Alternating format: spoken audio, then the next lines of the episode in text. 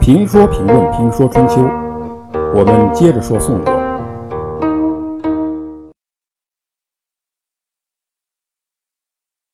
公元前六百四十四年，宋襄公七年，宋国下了一场雨。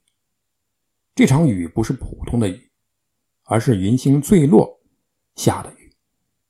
然后，因为风太大，又出现了六只蚁这个鹇就是一种鸟，退着飞行的现象。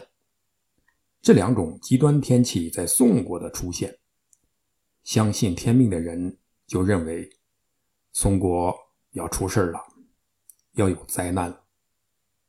因此，宋襄公与各国诸侯结盟相会，公子穆仪就劝谏宋襄公说：“小国争当盟首是灾祸。”宋襄公这个时候已经听不进穆仪的劝告，宋襄公已经膨胀了，一门心思的只想做霸主。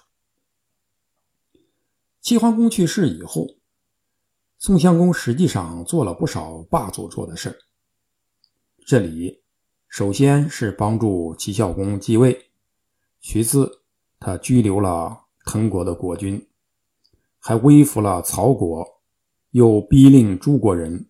把曾国国君杀了，祭社。这一举动是希望以此来威服与曾国不和睦的东夷人。做这些事情已经有了国际老大的影子。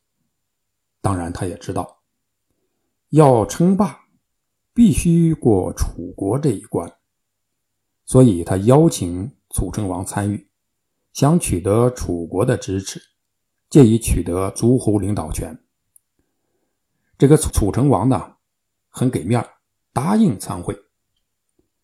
这一年秋天，到了约定开会的日子，楚国、陈国、蔡国、许国、曹国、郑国六国诸侯，在禹，在今天河南省睢县西北，与宋襄公聚会，商讨结盟。周边的国家，只有齐孝公和鲁国的国君没有到。这看起来热热闹闹，但穆仪却非常紧张，他预感到灾难就要来了。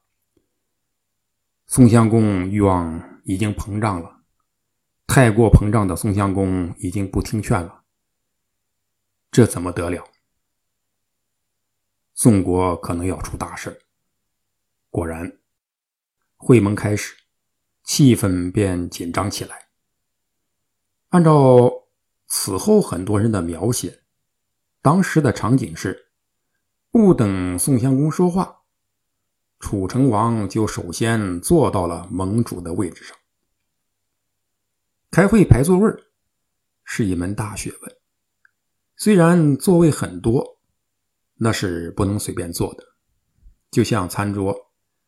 看着这么多座位，实际上有很多座位是你不能坐的，不然不仅仅是没有教养的问题，他的问题是你的脑袋有没有问题，你的未来有没有问题？不信，你和领导一块吃饭，你直接坐到主座上试试，你可能不久就会怀疑人生。那楚成王这么试了。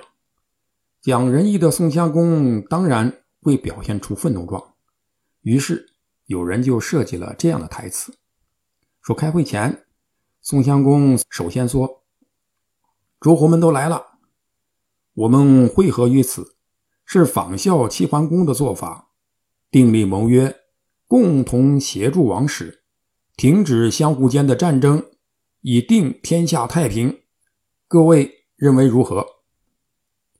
楚成王说：“您说的很好，但不知这盟主是由谁来担任。”宋襄公说：“这事好办，有功的论功，无功的论爵。这里谁爵位最高，谁就当盟主吧。”废话啊！这里边呢，宋襄公的爵位最高，但是楚成王说：“楚国早就称王，宋国虽然是公爵，但比王还低一等，所以盟主的这把交椅自然就应该我来做。”说罢，也不谦让，一下子就坐在了盟主的位置上。宋襄公一看如意算盘落空，不禁大怒，说：“我的公爵是天子封的，普天下人谁不承认？而你那个王是自己叫的，是自封的，有什么资格做盟主？”楚成王说：“您说我这个王是假的，那你请我来干什么？”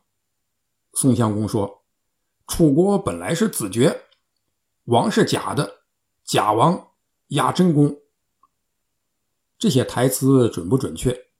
确切的说，历史上有没有发生，不知道。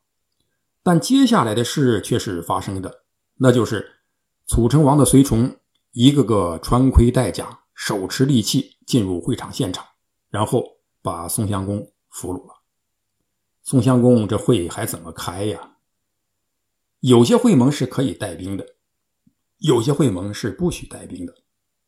宋襄公的会盟是不许带兵的，可是楚国不玩这个，他们不要不知多少钱一两的仁义，也不要不知多少钱一斤的信用，他们只要实际。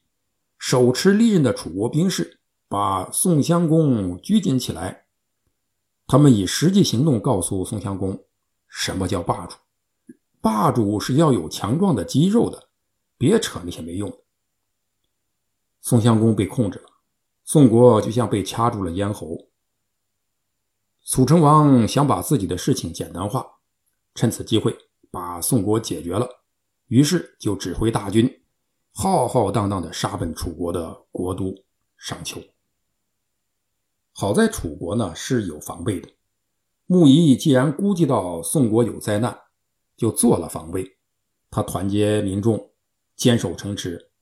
楚成王见灭宋的机会不大，就把宋襄公拖到车上，请他到楚国免费的吃饭睡觉。宋襄公的争霸就此未遂。事态的发展好像是宋襄公在为楚国确立其霸权搭桥铺路。正所谓宋襄公搭台，楚成王唱戏。楚成王这时已经有了霸王的影子，但是。他这样仅靠武功高强是不能服众的，所以要做霸主，楚国还欠点火候，因此他没有成为真正的霸主，因为他还缺点德。